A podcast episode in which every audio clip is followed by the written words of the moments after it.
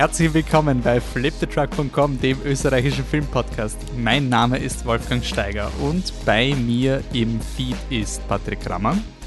Hallo.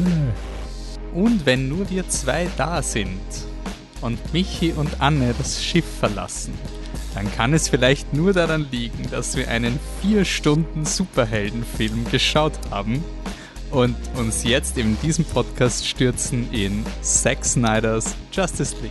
Also, fangen wir an.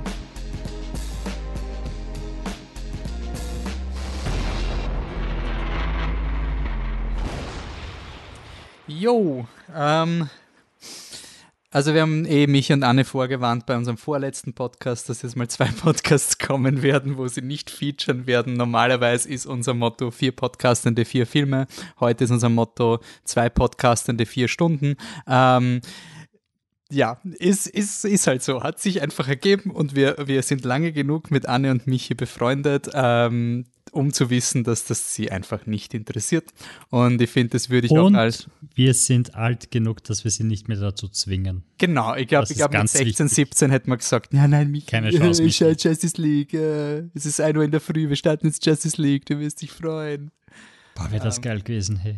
Ja. Auf jeden Fall spricht auch, finde ich, für die Bandbreite unseres Podcasts, dass wir das da so ähm, auffächern können. Ähm, wir haben nur ein kurzes Feedback-Segment, bevor wir dann in den Film starten, weil ähm, einfach nur das Catch-up und vielleicht für die Leute, die jetzt gleich rausklinken werden, weil sie sagen, äh, naja, Sex Nights Justice League ist jetzt nicht der Punkt, warum ich bei Flip the Truck einschalte. Äh, als Ausblick im nächsten Podcast werden wir ein bisschen so Oscar-Features machen. Das wird so kurz vor der Oscar-Verleihung wird dieser Podcast dann rauskommen. Die Oscars sind am 25. oder 26. April, so in der Gegend. Und irgendwann davor wird es bei uns noch einen Podcast geben mit ein paar Spekulationen. Ähm, da werden mich und Anne auch wieder dabei sein. Und unter anderem wird da auch der heiße Favorit Nomadland und Sound of Metal diskutiert. Die anderen zwei Filme einigen wir uns noch. Und danach wird die große Oscarverleihung sein, die ja aus Covid-Gründen nicht im Gartenbaukino stattfindet und auch weil das Gartenbaukino gerade umgebaut wird. Also es wäre gar nicht möglich. Das heißt, wir können auch nicht dort sein, obwohl wir es dem Norman angeboten haben in unserem Podcast. Also wir haben ja gesagt, wir sind allein im Gartenbaukino zu den Oscars. An uns ist nicht gescheit von der, von der Conviction. Er ähm, hat noch nie so schnell eine Renovierung durchgebracht. Ja, ja, er war wirklich so, er hat so, also auf die Beine geschaut, so, schau, schau mal, das müssen wir, müssen wir abklären mit, ich weiß jetzt nicht. Ähm, Wie viel Geld brauche ich, dass die Trottel nicht kommen? Okay. Und danach gibt es, also genau, das ist jetzt das Programm. Davor war unser King Kong Podcast. Irgendwo gibt es vielleicht mit VPN gerade Godzilla vs. Kong zu schauen, wenn ihr das hört. Keine Ahnung, vielleicht gibt es irgendwann mal einen Podcast zu diesem Thema. Er hat überraschend gute Kritiken für diese Art von Film. Und das ist für mich ein weiteres Indiz, dass die Leute wahrscheinlich froh sind, im Kino zu sitzen. Also irgendwie lese ich aus den Reviews, wenn ich so quer skimme, eher so dieses, hey, ich habe einen scheiß Film geschaut, aber er war auf der großen Leinwand. Es war okay. Naja, und der macht ziemlich viel Geld, wie es scheint. Ja, also für Pandemieverhältnisse quasi schon ein oberster Kassenschlager. Ähm, genau, weil es die Kombi hat, ne? Ja. Okay, damit haben wir den ähm, diesen Teil erledigt. Und was wir jetzt eigentlich machen, ist, wir müssen etwas sehr, sehr Großes korrigieren. Wir haben nämlich vor ein paar Jahren, ich glaube so, boah, keine Ahnung, frag mich nicht, wann das rauskommt, ist Batman wie Superman, glaube 2016 sowas oder 2015. Ähm, da haben der Patrick und ich einen Podcast gemacht, ähm, weil wir den Film eigentlich ganz gut gefunden haben zu dem Zeitpunkt. Ähm, und danach gab es einen Justice League Podcast und plötzlich war der Patrick nicht mehr da. Ist einfach rausgeschnitten worden aus dem Podcast. Also komplett ersetzt. Ähm, stattdessen war die Franzi da. Er hat eigentlich, wir haben nie den, den Patsy-Cut gekriegt von, von Justice League. Ähm, wir haben nie über Justice League geredet. Jetzt können wir endlich über Justice League reden. Mit der Zack Snyder Version. Also du bist zum echten Film da. Ähm, Zack Snyder's Justice League, ich versuche zu erklären, was es ist, für den Fall, dass ihr es nicht kennt. Da ist man schon in der Frage, wie ist es überhaupt möglich, dass jemand diesen Podcast hört und nicht mehr weiß, was abgeht, gell? Ist wie kurz schaffst du es? Wie das ist die wirkliche Frage. Naja, es ist folgendes. Ich, wirklich, das, 15 Minuten YouTube-Videos, fünf Minuten davon einmal Okay, das ist bisher passiert. Ja. Äh, na, nur die kurze, es gibt Unsummen. Also es gibt Unmengen an, an, an, Erklärungen, aber was ich schon erklären will, ist, weil mir das auch wirklich äh, Leute aus dem Freundeskreis gefragt haben, so, okay, also bitte erklär mir das jetzt. Es gibt einen Zwei-Stunden-Film, der ist scheiße und jetzt freuen sich die Leute, dass er zwei Stunden länger ist und glauben, er ist nicht scheiße. Also das war so quasi dieses, wie, wie, wie, wie geht das zusammen? Und was halt passiert ist, ist, dass ein Studio einen Regisseur angeheuert hat, Zack Snyder, ähm, der hat zweimal das gemacht, was er macht Sie haben ihm nach dem ersten Mal noch mehr Geld gegeben fürs zweite Mal. Er hat dann wieder das gleiche gemacht wie beim ersten Mal. Dann haben sie gesagt, na gut, also wir geben dir nochmal Geld. Und dann waren sie überrascht, dass er auch ein drittes Mal das gemacht hat, was er normalerweise macht. Nur mittlerweile war die, die Fanrezeption oder der Online-Diskurs sehr negativ bezüglich Sex, also bezüglich dieses Stils an Superheldenfilmen. Und Warner Brothers hat dann einfach versucht, diesen Film noch umzumodeln, hat gesagt, Zack Snyder raus. Und wir holen einen, einen Regisseur, nämlich Joss Whedon, der den Film innerhalb von drei Monaten umschreibt und neu dreht. Ähm, und hat wirklich massiv viel Geld gekostet, diese Reshoots, um eine andere Tonalität in diese damals noch vier Stunden, die wurden dann runtergekürzt und neu gedreht. Und es ist ein anderer Film rausgekommen von Tonalen her, also ein Film, der eher angelehnt war an Avengers. Und das hat jetzt ein bisschen gespleist mit den ersten zwei Filmen und dann ist etwas passiert, was ich halt popkulturmäßig extrem spannend finde, was normalerweise nie passiert. Also, dass Leute rauskaut werden, weil das Studio irgendwie jetzt nicht das gut findet, was sie machen, das passiert links und rechts. Also, man sieht Episode 9, Colin Trevorrow ist quasi rauskaut worden, ähm, dann ist der J.J. Abrams gekommen und hat eine neue Version von Episode 9, also umgemacht. Rogue One, der Star Wars-Film, ist bis, also wahnsinnige Studiointerferenz, wurde auch umgedreht von einem anderen Regisseur. Und wir, wissen, wir, sehen, wir haben bis heute nicht den Original Rogue One Cut gesehen. Den gibt's auch laut Disney nicht. Also laut Disney hat der Film immer so ausgeschaut und sie, sie wissen, das sind alles nur böse Gerüchte. Und jetzt passiert aber genau das, dass wir einen Cut kriegen. Das Studio sagt, ja, das ist die, die, die Version von Justice League. Und noch extrem viel Online-Push und, und Viral-Marketing-Kampagnen hat es eine sehr laute Minderheit geschafft, erstmal viel Geld aufzustellen und viel Online-Buzz zu erzeugen dass man gesagt hat, okay, da ist eine Marktrentabilität da für dieses Produkt, der originale Cut und nicht nur, dass sie den originalen Cut, der war ja nicht fertig, der, das war einfach nur eine, ein Rohschnitt ohne Special Effects, sondern mit groben Special Effects. Das heißt, man musste jetzt nochmal Geld investieren, um diesen Rohschnitt digital äh, zu finalisieren in einen schaubaren Film, wo nicht dauernd Greenscreen ist oder wo irgend so ein Pappaufsteller plötzlich steht oder wo Superman plötzlich gegen einen Menschen mit so einem grauen Gummikostüm und Punkten im Gesicht kämpft. Also das sind ja alles, alles Geld, was investiert werden muss. Und das finde ich schon spannend, weil das hat es meines Wissens nie gegeben, dass wirklich eine also zwei unterschiedliche Versionen eines Films existieren und die auch wirklich ähm, neu gedreht wurden. Es gab einige so Instanzen, wo ein Regisseur rauskaut wurde, dann gab es eine Kinoversion und danach, nach viel, vielen Jahren, fand man das Original-Footage von dem ersten Regisseur und hat es versucht, irgendwie reinzuschneiden, aber der finanzielle Aufwand hat sich eigentlich bei fast nichts behalten. Und insofern ist es schon ein interessanter Präzedenzfall. Also ich finde es wirklich rein aus diesem Aspekt extrem spannend, dass Zack Snyder's Justice League jetzt existiert, weil es einfach ein zweimal der gleiche Film existiert, er aber eigentlich ein anderes Erlebnis ist. Nämlich ein wirkliches, also wir reden da jetzt nicht von, ich weiß nicht, von Blade Runner, wo ja ein paar Szenen ein bisschen anders sind und die ein paar Grundmessages anders sind, sondern da hat sich wirklich einiges getan. Ob es das wert war, diskutieren wir dann nachher noch. Aber mir, mir persönlich ist kein Film eingefallen, der so radikal anders war. Was, was mir einfällt, was, was zwar überhaupt nicht gleich, aber ziemlich ähnlich ist in Wirklichkeit, ist äh, die Aktion zu Deadpool 1 von Ryan Reynolds.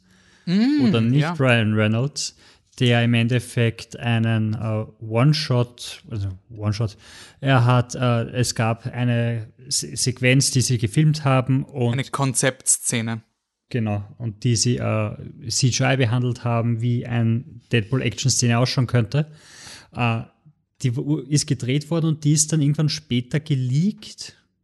Irgendwie Hint, hint. Ryan Reynolds sagt selber immer Hint, hint. Danke an diesem Tag, an dem irgendein großartiger Mensch das geliebt Ich glaube, es war hat. zufälligerweise vor der Comic-Con, oder? Also gerade Ja, dann, so wenn der irgendwie, Bass also, sehr leicht ist für zu erzeugen. Und auf jeden Fall war da auch eben die Resonanz sehr, sehr positiv und groß und hat auch das, also ich weiß nicht, ob es das Studio dazu bewegt hat, aber das Studio hat zumindest gesehen, es gibt einen Markt von Menschen, die laut sind und Geld dafür ausgeben würden.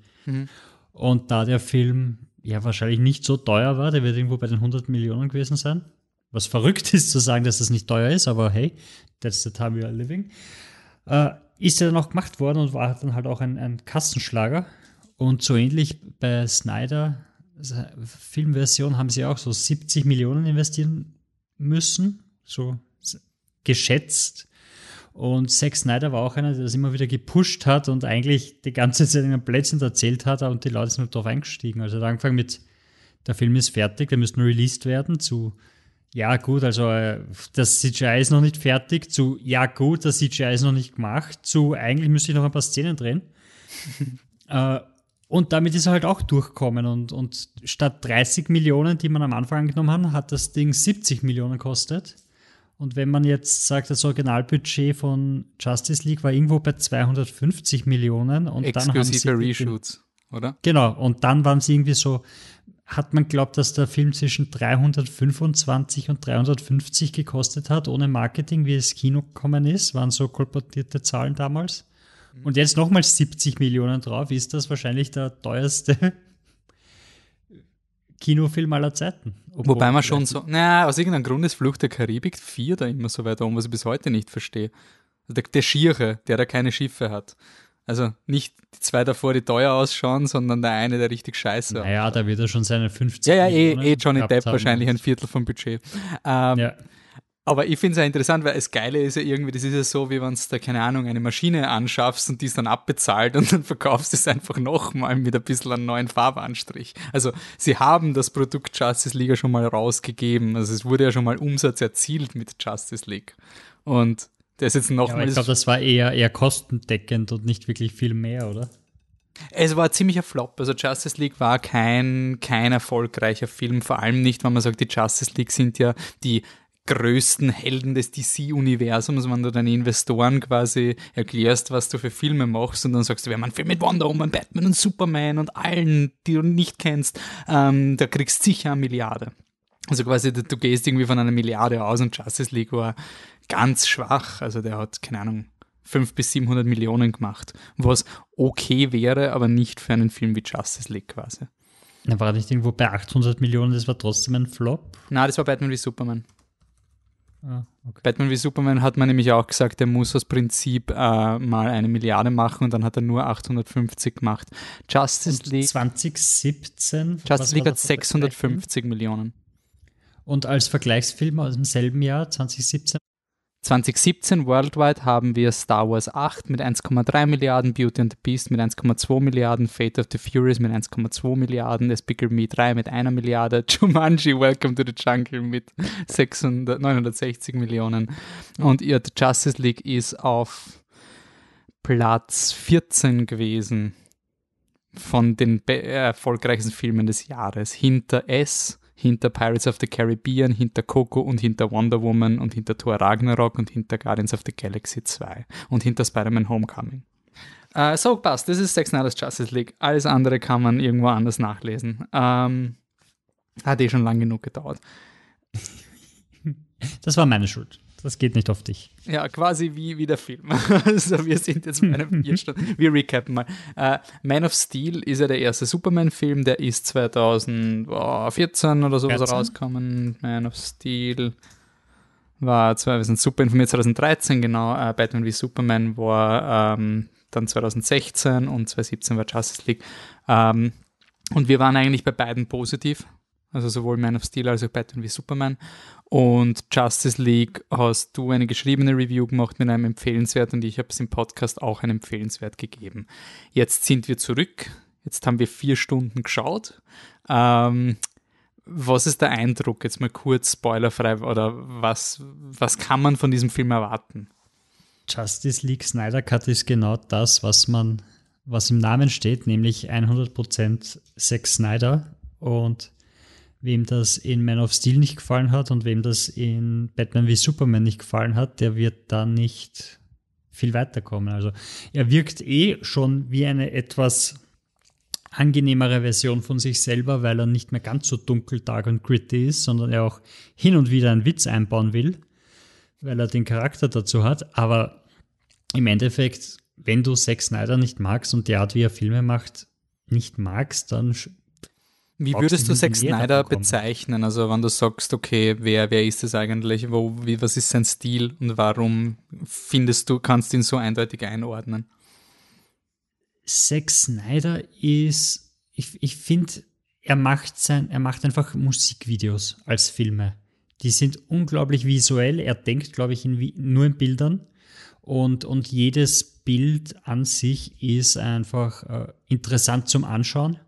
Und es, der ganze Film kriegt einfach ein, ein absolutes Kunstlevel dadurch. Also, also er ist irgendwie so der, der, die, die, die Mainstream-Version von, ich weiß nicht, einem ja, dieser, dieser, dieser. Ja, ja, ich wollte jetzt. Schon, oder? Gott, bist du deppert, da werde ich gejagt. Na Aber schau, ja. wir werden uns jetzt auf jeden Fall, der Podcast wird uns sowieso disqualifizieren. Also das ist ja, wir sind schon am sinkenden Schiff. Also das ist, das ist eh schon vorbei. Aber also, es ist einfach super hyper stylized in jeder Sequenz und das ist er dazu. Also er steht einfach auf gestillte Körper. Das, das ist bei ihm, glaube ich, sogar ganz unerotisch, sondern ein Mensch hat durchtrainiert bis zum Geht nicht mehr zu sein und alles andere ist nicht okay.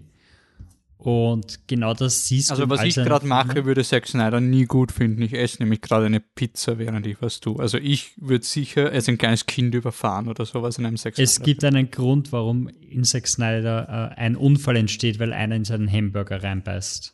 Ja, ja also, also, das ist nicht. ja, also, und da ist er dann halt einfach. Und er hat eine, ich glaube, er ist, er ist philosophisch interessiert und bricht das dann extrem runter, so dass es so, so so pop-philosophisch irgendwie anwendbar ist. Also bei Batman wie Superman hatte man schon die philosophischen Konzepte, die gegeneinander antreten. Und genauso ist das auch in dem Film wieder. Also du hast, du hast äh, einen Charakter, der, der den Sinn seines neuen Lebens suchen muss. Du hast einen, der, der mit der Schuld der Vergangenheit zurechtkommt und eine, die ihre Verantwortung quasi der Welt gegenüber anerkennen muss und so weiter und so fort. Und dann ist ihm halt alles irgendwie auch ein bisschen wurscht und du hast halt ein komisches CGI-Viech, das einfach alle umbringt und Pferde herumwirft, weil es schaut geil aus, warum nicht? Mhm. Mhm. Das würde ich sagen, ist Zack Snyder in a nutshell. Ich finde es irgendwie den, den Vergleich zu Terence Malick so extrem treffend, weil viele Dinge, die Leute mit Zack Snyder als Probleme haben, habe ich mit Terence Malick. Also wirklich diese Unfokussiertheit und diese, jetzt mache ich mal das und der Shot steht über allem und dann philosophiere ich mal ein bisschen um und um. Und ich finde, Zack Snyder macht das in, in Blockbustern. Also ich finde nicht, dass er interessiert ist an diesen, an diesen konkreten Drehbüchern. Also dieses so wirklich so, dieser Christopher Nolan Approach mit, okay, wir haben die Szene Batman und der Joker sitzen in dem einen Raum und um diese Szene bauen wir den ganzen Film auf und jede Szene ist quasi eine Reflexion Definition dieses philosophischen Grundkonflikts. Zack Snyder ist mir so, na, ich könnte ein bisschen das machen, ein bisschen das machen, ein bisschen das machen. Und ich frage mir die ganze Zeit, wenn das Terence Malick gemacht hätte, wäre es wahrscheinlich urdeep und bei Zack Snyder ist es quasi confused und all over the place. Und den Zugang finde ich interessant irgendwie. Also ich finde den Vergleich ganz spannend, weil Terence Malick arbeitet eher, also bei Terence Malick Kameraaufnahmen, erstens, das hat wenig mit ihm zu tun, einfach mit den großartigen Kameraleuten, mit denen er sich umgibt. Aber wenn man es übersetzt, sind Malick-Einstellungen Fotografien und, und Zack Snyder-Einstellungen sind Musikvideos. Also in jeder Szene muss irgendwas passieren und irgendwo sprühen Funken und irgendwas ist in Slow-Mo und irgendwo explodiert was und sonst ist es, ist es keine gute Szene für ihn. Mhm. Dann schmeißt halt alles andere rein, was ihn ich würde aber auch sagen, dass das er auf eine extrem interessante Art versteht, wie, wie Comic-Bildsprache auf einer oberflächlichen Level. Also nicht quasi die Stories, die in Comics kolportiert werden, sondern dieser Eindruck von, du machst den Comic auf und dann siehst du diese Posen. Also ich finde, es gibt wenige Regisseure, die das visuell, diese Pornoshots, diese, diese, diese Heldenshots quasi irgendwie mehr aus aus, weiß nicht, genießen auf eine Art und das irgendwie zelebrieren, aber auf eine unironische Art, finde. Also er ist wirklich überzeugt, dass das, was da ist, cool ist. Da sind wir wieder davor. im Körperkult drinnen, oder? Mhm, genau. Also Weil es ist für ihn Comicbücher schaffen es auch nicht, einen nicht durchtrainierten Menschen zu zeichnen. Hey, wirklich Jim also, Gordon, also der Typ, der halt normaler Detective ist in Gotham City, ist in den Comics so, als würde er quasi durch fünf Betonwände schlagen können oder sowas. Wie würdest du, bevor wir in die Spoiler gehen, nur wenn wir jetzt die Leute gesagt haben, hey, jetzt wisst ihr, was kriegt, was würdest du sagen, wem würdest du ihn empfehlen und wie würdest du ihn empfehlen? Um, ähm, ich würde Leuten, die Batman wie Superman Ultimate Cut gesehen haben und den gut finden, sagen, ja gut, dann schaut ihn weiter, weil es ist genau das mhm. äh, in einem neuen Film. Natürlich, wenn dich, wenn dich diese Thematik und Comicbücher wirklich interessieren, schau ihn. Also, weil es ist einfach was, was anderes als die, die Marvel-Filme und das, was du vorher von Justice League gesehen hast. Und du kannst natürlich jeden ködern mit, hey, der Film damals war furchtbar, jetzt ist er ganz neu gemacht, schau jetzt und schau, was dir jetzt gefällt und dann sag, wie furchtbar der alte ist. Also, ja. Hast du immer quasi, ein wenn du den ersten, wenn du Justice League gesehen hast, dann kann dieser nur gewinnen, oder? Ja. Also es ist. Let's shit on the other one ist immer ein gute, eine gute Masche. Ich glaube aber auch nicht, dass der Film ohne dem Kino Justice League so gut ankommen wäre, vergleichsweise wie der jetzt ankommt. Ähm, weil ich finde auch, also das war ja auch etwas, was wir immer diskutiert haben, also ich finde auch, die Man of Steel und Batman wie Superman haben überproportional viel Kritik geerntet. Also das, das war für mich immer ein bisschen unverständlich, wie diese zwei Filme so viel niederhagende Kritik kriegen ähm, und dann haben wir einfach bei, Just, bei Sex Snyder's Justice League, das wär, ich, für mich wäre das genau das Gleiche gewesen, im positiven Sinn. Ich glaube aber quasi, dass der Kontext damals mit, hey, wir wollen was anderes, wir wollen Marvel, wir wollen überall Marvel, hätte der Film auch verloren. Also, ich, es war ein No-Win-Szenario. Klar, und ich finde es ich find's so spannend, dass wie wenig investiert man in diese Diskussion ist jetzt. Also, es ist komplett egal. Und ob Justice League jetzt, also Snyder Cut jetzt gut oder schlecht ist, äh, diese Diskussionen im Internet, wie sie abgehen, wenn ein Film neu ins Kino kommt, die hast du einfach nicht mehr losgelöst. Also mhm. die, diese, diese Anticipation, also dieses Antizipieren, dieses Erwarten, um dann quasi die ganze aufgeschaute Energie in die eine oder in die andere Richtung loszulassen und mit jemandem, der anderer Meinung ist, einfach nur mal zu knallen im Internet das ist einfach meistens eh schon in ein paar Tagen oder Wochen vorbei. Also keine Sau interessiert es mir, ob du Tenet magst oder nicht. Mhm. Und, und bei, bei Snyder Cut ist es halt auch, ich glaube, es gab sicher genug negative Reviews, aber die sind halt untergegangen und keiner diskutiert drüber, außer vielleicht die, die Snyder Cut Boys, die, die immer noch in irgendwelchen DMs herumlungern, aber die wird man eh nie los. In irgendwelchen was? Äh, DMs. Das ist Twitter-Talk und Insta-Talk für Direct Messages. Ah, okay. Okay.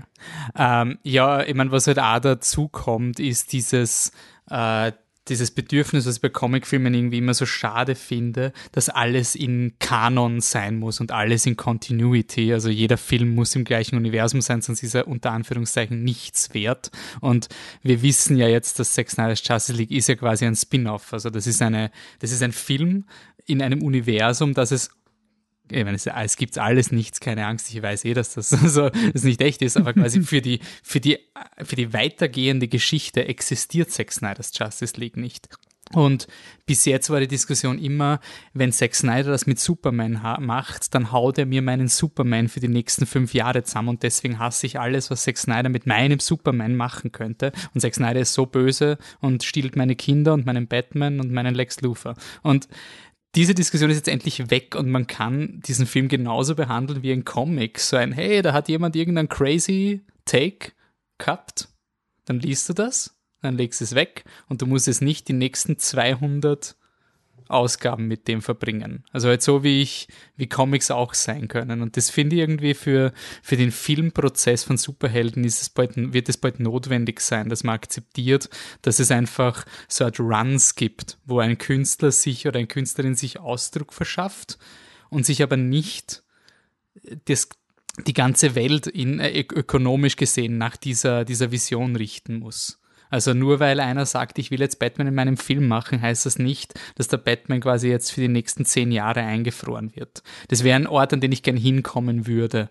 Wird nicht passieren. Du meinst, du willst wieder zurückkommen zu vor 2009 oder sowas?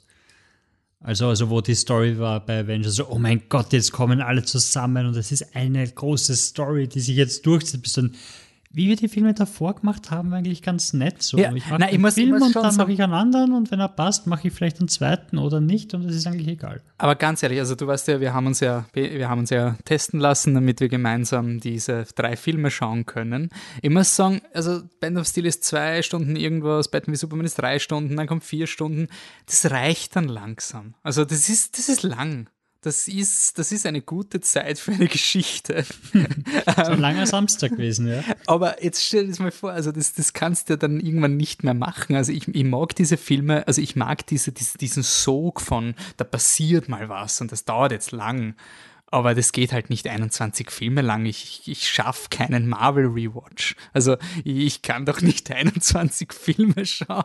Naja, also ich unterstelle dir jetzt mal, dass du sehr wohl einen Marvel-Rewatch schaffen würdest, weil ich gehe mal davon aus, du hast einen Godzilla Rewatch gemacht. Ah, nein, nein, nein, das, das glaube, kann man schon machen. Also so von Serien und so, so was du, wenn du jeden Tag einen Film schaust und so. Aber äh, dieses ganzheitliche Erlebnis, ähm, das finde ich, kann man irgendwie so diesen Herr der Ringe-Effekt das kann man irgendwie nur eine gewisse Zeit durchziehen. Und ich finde, das ist jetzt mit Zack Snyder's Justice League, er hat jetzt quasi sein Epos da gemacht. Äh, ich weiß nicht, ob ich Just, ich will es zwar, aber ich weiß nicht, ob ich Justice League 2 und 3 noch durchdrucken würde. Also irgendwann ist auch Ende Gelände. Also von. Naja, also wenn in zwei Jahren jetzt noch ein Justice League kommen wird, pff, why not? Das, das, geht dann schon, aber am Stück halt nicht. Aber ich, ich, er schaut die Sachen am Stück. Nein, das, das verstehe ich schon, aber was mir extrem gefallen hat an Justice League ist dieses, ähm, dieses Eintauchen in eine Welt für eine sehr lange Zeit, so als hätte ich jetzt quasi drei, vier Avengers-Filme inklusive Team-Up gesehen, aber es ist trotzdem noch ein Film.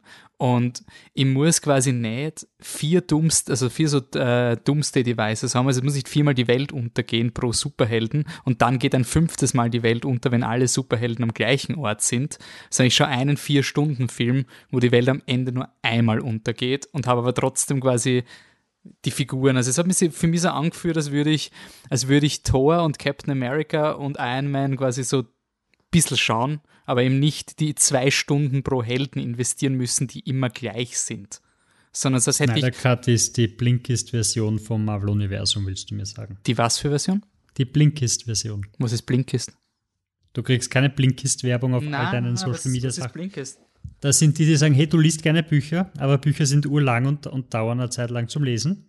Wir, wir, wir sagen da, worum es geht in, in, in 20 Minuten. Wäre das nicht cool? Na, das, das, das trifft's nicht. Das, dann habe ich es falsch beschrieben. Es ist eher so.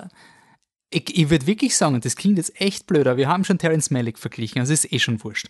Ähm, ich würde sagen, das nächste, mit dem man Sex Snyder's Justice League vergleichen kann, ist Herr der Ringe. Weil prinzipiell geht in Herr der Ringe ein Hobbit einfach zu einem Vulkan und wirft einen Ring ins Feuer. Also, das ist jetzt nicht so die Story. Da könnte man jetzt schon argumentieren, braucht man da wirklich zwölf Stunden. Aber es ist nicht so, dass quasi bei Herr der Ringe 1 wird ein Ring vernichtet, in Herr der Ringe 2 werden zwei Ringe vernichtet, in Herr der Ringe 3 erfahrt man, dass man den Oberring vernichten muss oder so. Es ist immer der gleiche Scheißring. Und das macht halt dann irgendwie den Ring auch quasi, wenn er dann endlich hin ist, cool und nicht, oh, wir haben das 27. Portal. Also dafür hat es jetzt die Avengers braucht. Also wir haben die letzten vier Filme zwar schon, äh, keine Ahnung, irgendwelche nordischen Welten fast aus dem Universum geschossen, aber, aber ja, na, also jetzt haben wir wirklich die Avengers braucht. Das habe ich irgendwie cool gefunden, diese Erfahrung, dass du sagst, ähm, du hast eben diese kleinen Dinge am Anfang und das dauert und am Ende schaffen es dann, dass die drei Boxen, die dürfen nicht zusammenkommen, ist ganz schlecht. Also drei Boxen, eine Box schlimm, zwei Boxen schlimm, drei Boxen extrem schlimm. Und wenn drei Boxen am gleichen Ort sind, super schlimm. Und das wird dann gestoppt. Und das finde ich eigentlich. Spoiler! Sorry, sind wir schon an der Spoilerwarnung. Ähm, Wenn du spoilerst, müssen wir Spoiler warnen. Ja, Spoiler waren. Aber das muss, muss ich persönlich sagen, hat mir einfach extrem gefallen, dieser Zugang. Und ich glaube, das ist eine sehr äh, unique Erfahrung. Also es ist eine Erfahrung, die ich jetzt nicht regelmäßig machen will. Also, das heißt, dir hat eigentlich gefallen, dass er gescheitert ist und nicht Justice League 2 und 3 machen kann, wo es eigentlich weitergegangen wäre und eigentlich der, der große Böse erst kommen wäre. Sagen wir so, ich, bin, ich war pumped am Ende vom Film für den großen Bösen. Weil, weil ich es einfach urgeil gefunden habe, dass ich jetzt mal vier Stunden lang so am Zahnfleisch kriege und sie schaffen es gerade mal, die drei Boxen, die waren schon schlimm, drei Boxen nebeneinander ganz böse. Und das haben sie jetzt gerade mal geschafft. Und dann ist es so dieses, oh, aber eigentlich ist das quasi nur die Vorhut gewesen und es wird auch im Film so inszeniert, als wäre das nur die Vorhut gewesen. Also du hast schon dieses Gefühl, hey, das, was jetzt gerade wirklich schwer war und das ist ein Achievement für die Helden, ihr könnt echt stolz auf euch sein. Es ist relativ wurscht, also es wird noch viel schlimmer. Also es ist irgendwie so, keine Ahnung, wir haben die erste Welle im April hinter uns. Ja, was könnte noch schief gehen? Ja, jetzt kommt der September. Also es ist irgendwie so dieses, dieses, dieses erschlagende Epos. Aber ich glaube nicht, dass es schaffen wird. Also ich glaube nicht, dass dieses epische Ding funktioniert. Ich glaube, die, die, die Stakes sind zu groß. Da geht ja das ganze Universum jetzt unter. Und ich weiß nicht, ob du schaffen würdest in einem zweiten Justice League-Film.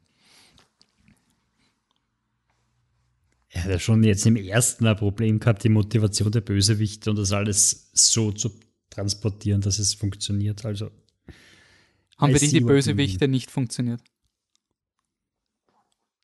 Hm, warum war, war Steppenwolf ver, äh, verstoßen? Ah, er hat einen Aufstand ja, gegen die Böse ja. gemacht. Hat er? Nein, die hat alle niedergeschlagen. Ja, eh, aber er war dabei. But I killed everyone who. I don't know. Also vier Stunden kannst du nicht mal das sagen. Ich meine, ist eh wurscht. Aber ja. genau das ist halt das. das ist halt, da ist der Böse, dann machen wir das und eine Backstory und Taxi und irgendwas mit den Boxen und die waren da, aber irgendwie auch nicht. Und jetzt wie haben wir irgendwie vergessen, wo der Planet ist. Also du darfst halt nicht lange drüber nachdenken. Ich weiß nicht, das ändert das jetzt auch die eine und der. Also, hm? Ich weiß, worauf du anspielst, aber ich finde irgendwie, ich tue mir mittlerweile schwer zu sagen, man darf nicht so viel drüber nachdenken, weil ich mir einfach nicht vorstellen kann, dass man einen Vier-Stunden-Film macht, der so durchgeplant ist und sich dann nichts dabei überlegt. Also man kann diskutieren, ob quasi, ob, nicht, der, ob der Film nicht aufgeht in seiner, in dem, was er transportieren will. Aber ich also finde. Zum einen einmal, ich glaube, jeder, jeder Regisseur macht am Anfang mal einen Vier-Stunden-Film und kürzt ihn darunter. Mhm. Also das ist ja der Gag. Und dann, ich, ich glaube nicht, dass er sich nichts überlegt hat aber ich glaube einfach, dass es ihm dann auch ein bisschen nicht so wichtig war und er den Fokus einfach woanders hinlegt. Also wenn es ein großes, das glaube ich nicht. Also das also wenn es ein großes nicht. Projekt hast und du hast, weiß nicht wie viele Single Parts, dass du dann sagst, okay, gut, also der ist Zwischenstation. Wie genau ich die Suchfunktion auf der Webseite jetzt gestalte, ist nicht so wichtig. Hauptsache der Rest funktioniert gut. Das lasse ich mir schon eher einreden. Hm. Na, also was mir, also ich habe es irgendwie interessant gefunden, was ich gefunden habe, war das, also was ich auch sehr spannend gefunden habe bei dem Steppenwolf im Vergleich zum, zum, zum Kino. Release. Er ist das böse Monster, er ist der böse Antagonist. Also er ist so dieser Sauron-Ringgeist, äh, relativ gesichtsloser Typ. Ähm, was mir gefallen hat, war, dass jetzt nicht seine individuelle Motivation so das ist, was ihm den Charakter gegeben hat, sondern ähm, diese er war wirklich dieses physische, was man überkommen muss. Also er ist wirklich dieses, es wird einfach den ganzen Film über etabliert, wie verdammt schwer es ist, ihn zu besiegen. Also die Amazonen scheitern und obwohl sie ihn quasi mit Pfeilen löchern, ist er unbesiegbar und es dadurch, dass quasi du durchsiehst, wie diese Leute niedergeschlagen werden und auch der Aquaman und so weiter, hat das irgendwie sein Gewicht, wenn du ihn dann endlich besiegst. Also ich finde, er war ein, wirklich ein guter Bösewicht, der böse Sachen gemacht hat. Er war jetzt kein crazy, äh, nuancierter Joker. Ähm, aber was ich, was ich gut gefunden habe, war, dass er halt einfach seinen bösen Plan gut gemacht hat und er hat einfach eine, eine Grausamkeit gehabt, die jetzt natürlich war es over the top, aber ich finde, er ist nicht in diese Hobbit-Org-Schiene hineingefallen. Also diese, ja, äh, ich bin böse oder sowas, sondern er, war irgendwie noch so, so ein Arsch. Er war ein bisschen so ein, so ein nachvollziehbarer Arsch. Und das, das hat ihm irgendwie, hat ihm, finde ich, einen Charakter gegeben. Also so dieses, er bringt den, äh, den Atlantis, den Atlantianer um und, und reibt ihm noch rein, dass er sein Volk quasi verloren, ähm, quasi betrogen hat. Er belügt die Wonder Woman mit, ja, alle, die du kennst, sind tot und so weiter. Es ist einfach ein Typ, dem, dem es anderen Menschen weh zu tun. Und das macht ihn einfach zu einem soliden Gegner.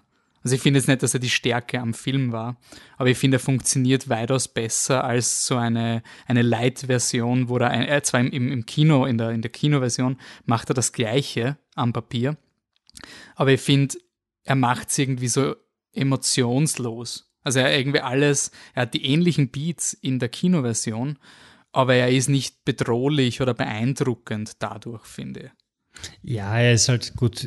Das ist, liegt auch sicher am, am CGI, das einfach scheiße ausschaut in der Kinoversion. Also ja, aber aber es ja gar nicht drauf, äh, drum rum zu sagen, das schaut einfach nichts gleich und dann ist es ist das Problem nicht da. Na, aber Andererseits die Kinoversion macht ihn zum großen Bösewicht und nicht zum Handlanger, der der dauernd Reporte ersch erschreiben muss, als wäre er im Wirtschaftskorruptionsstaatsanwaltschaft. Ja, aber es funktioniert ja trotzdem nicht. Also sorry, er funktioniert doch in der Kinoversion viel weniger, obwohl ihm wohl gesagt wird, dass er der Oberböseste überhaupt ist. Ich finde den Unterschied nicht so gravierend, dass man es irgendwie positiv herausheben müsste. Also ich finde, ich finde, er ist da, da, er glänzt mehr und ich finde ihn vom Design her cooler.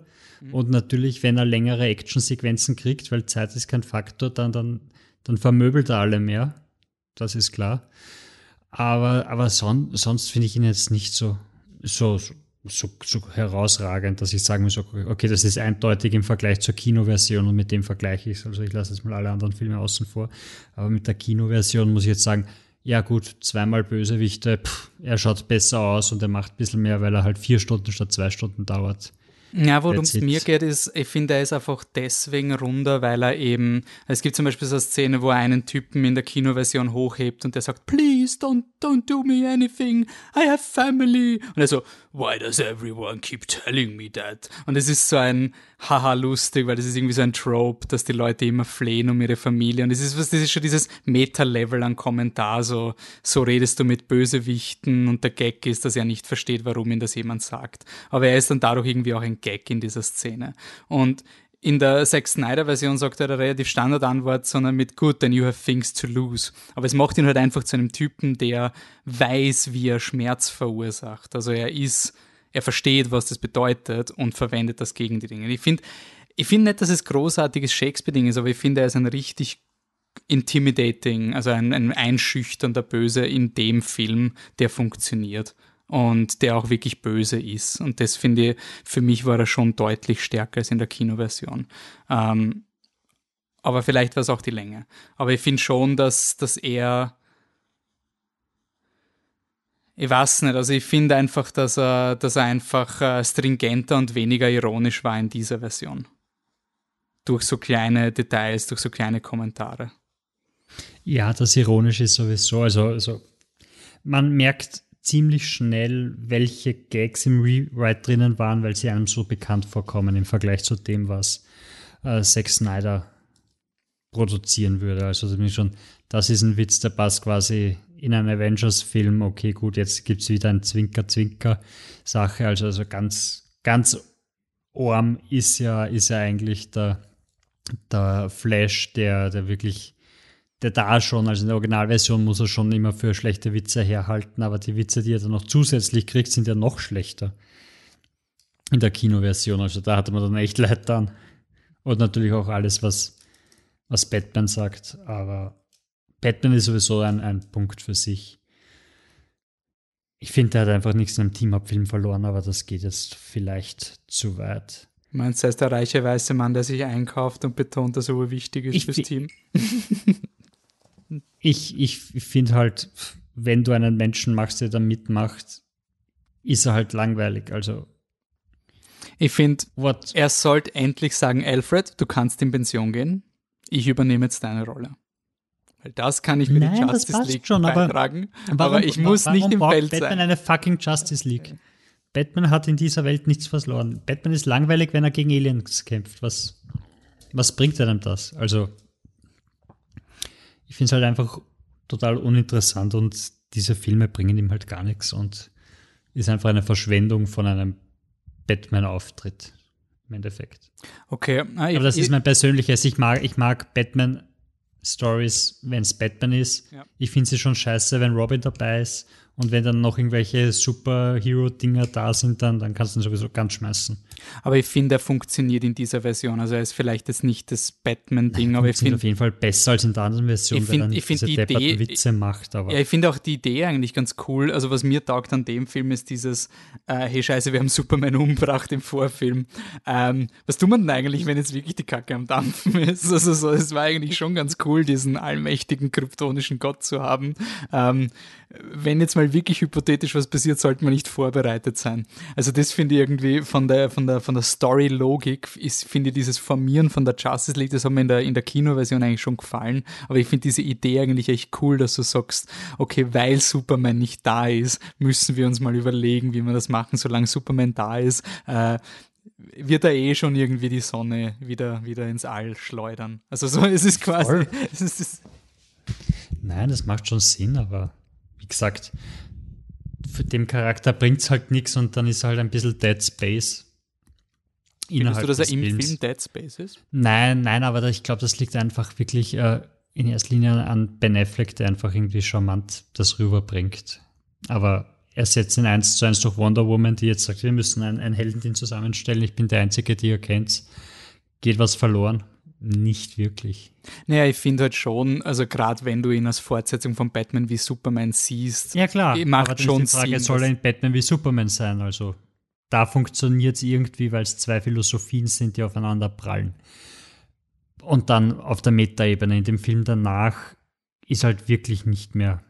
Na, ich finde es von der, von der Storyentwicklung, deswegen habe ich gemeint, drei Filme reichen irgendwie. Also ich finde das schon irgendwie eine schöne Entwicklung, dass du sagst, du hast, auch wenn es vielleicht nie geplant war, aber du hast Man of Steel mit dieser Idee, quasi Superman weiß noch nicht, wie passt in die Welt. Und in Man of Steel ist quasi der große Schritt, Superman öffnet sich der Welt. Und wie reagiert die Menschheit drauf? Und auf einer Art ist dann Batman wie Superman dieses, wie reagieren die Menschen jetzt wirklich drauf? Wie reagieren die Medien drauf? Wie reagiert Lex Luthor drauf? Wie reagiert Bruce Wayne drauf? Und dann reagieren wir alle drauf und dann machen wir Fehler und im nächsten Teil versuchen wir diese Fehler quasi zu lösen und aus diesen Fehlern zu lernen.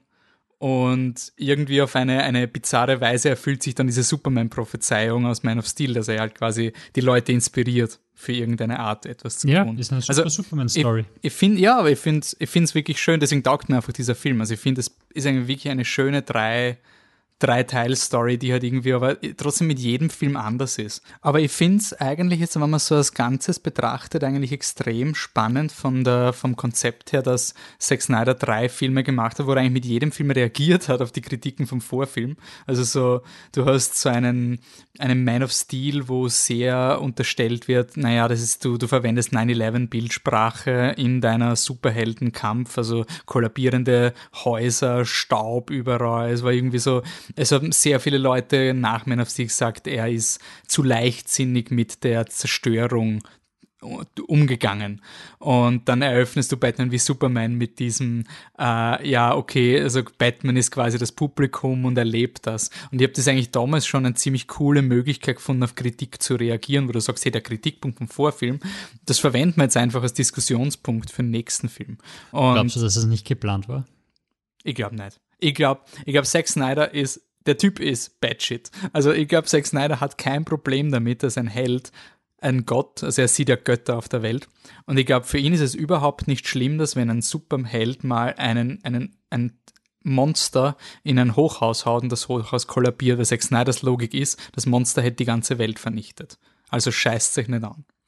Und ich, ich habe diesen Ansatz in of Steel extrem cool gefunden, dass du wirklich mal sagst, ganz ehrlich, Superman kann kein Kätzchen aus einem Baum retten, wenn da gerade ein terraforming schwarzes Loch in der Mitte einer Großstadt erzeugt wird. Sorry, er hat andere Prioritäten. Es tut mir wirklich leid, Kätzchen, du hast ein süßes, flauschiges Fell. Und wir haben ja auch, wir haben ja auch geschaut, wie viel auf ihn, auf seine Kappe geht. Ne? Das haben Ja. wir ja auch mal geschaut, also wie viel der Zerstörungsweg. Und er hat nur ein oder zwei Häuser kaputt Ja, gemacht. nur ein genau bin.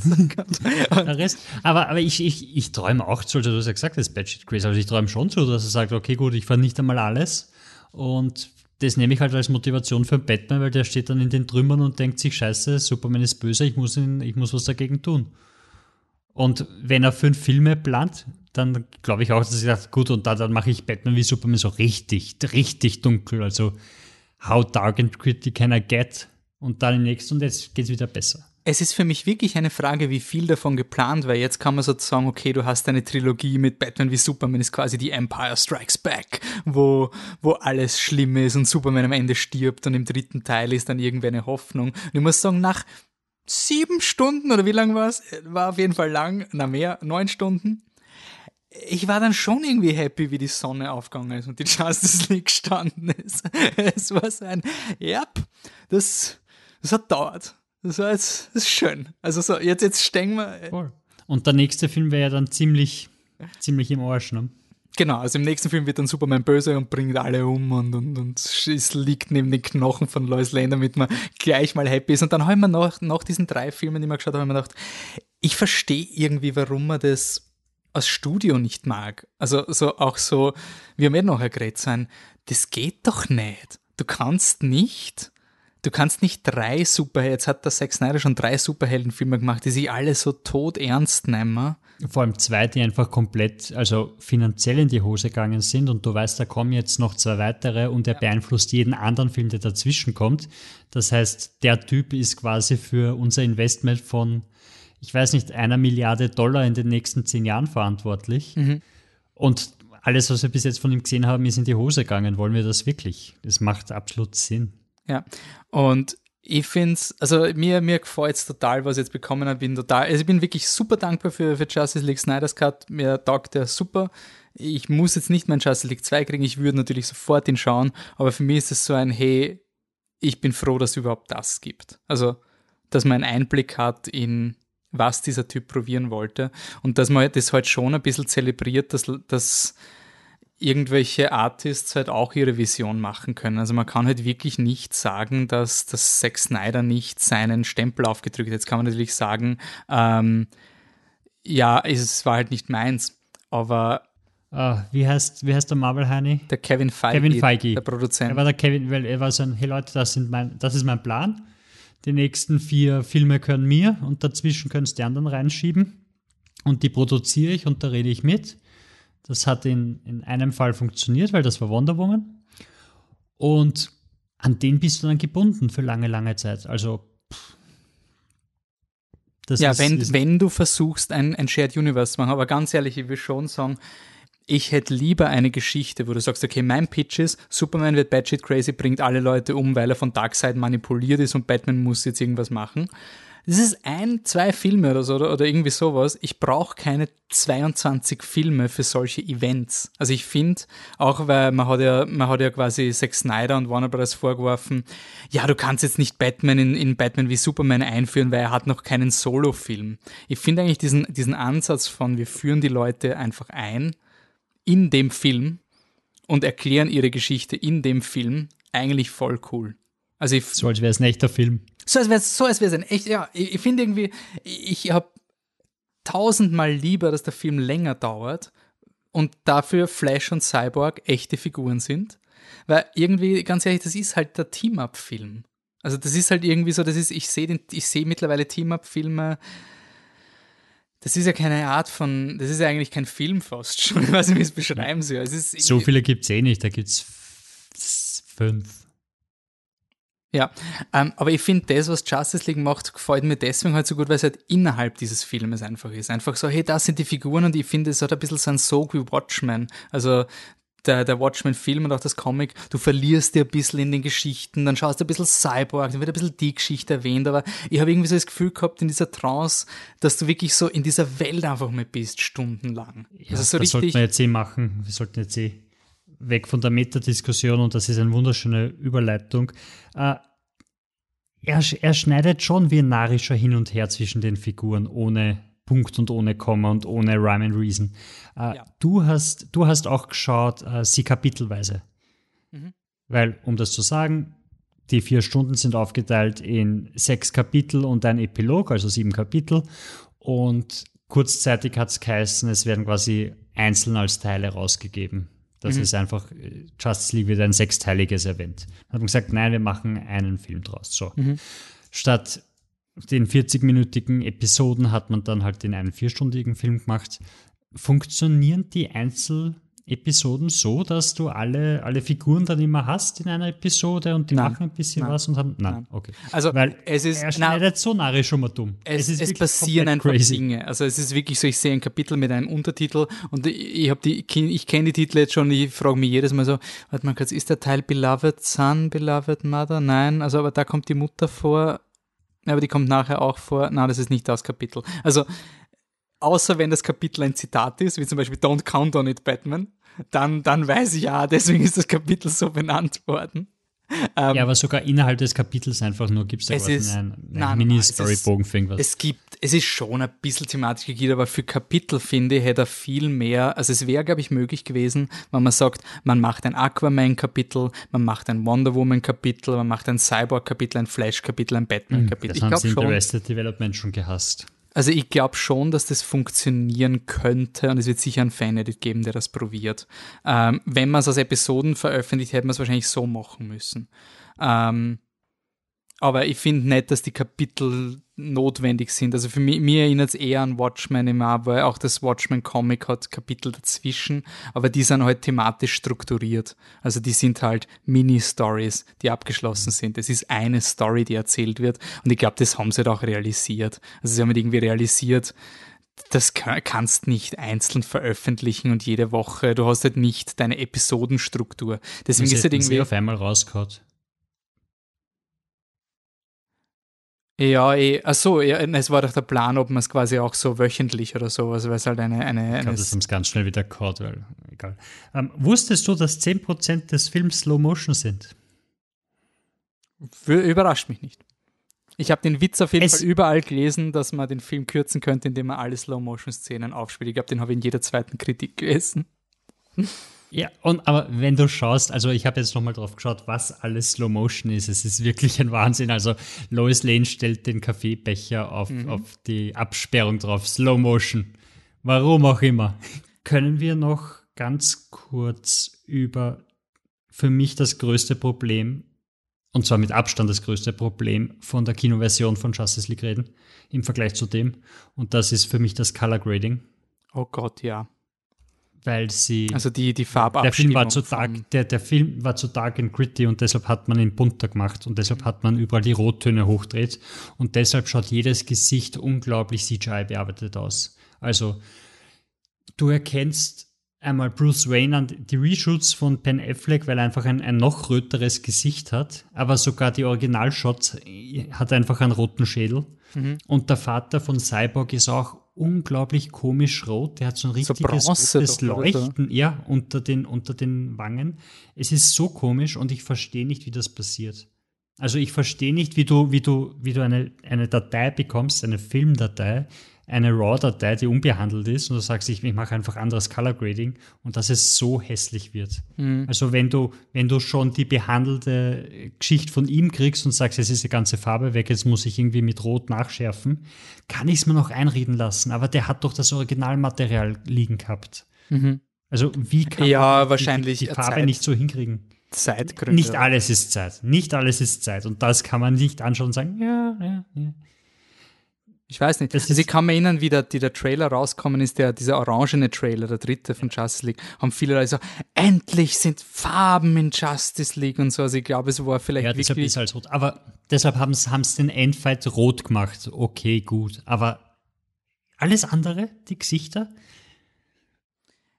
Ich, also das schiebe ich wirklich auf Zeit, weil du einfach gesagt hast, es soll bunter ausschauen, hau einfach überall den Filter drüber und pass ihn an, passt schon irgendwie. Also es muss, es musste bunt aussehen. Das ist für mich die einzige Erklärung. Du wolltest einen bunten Film.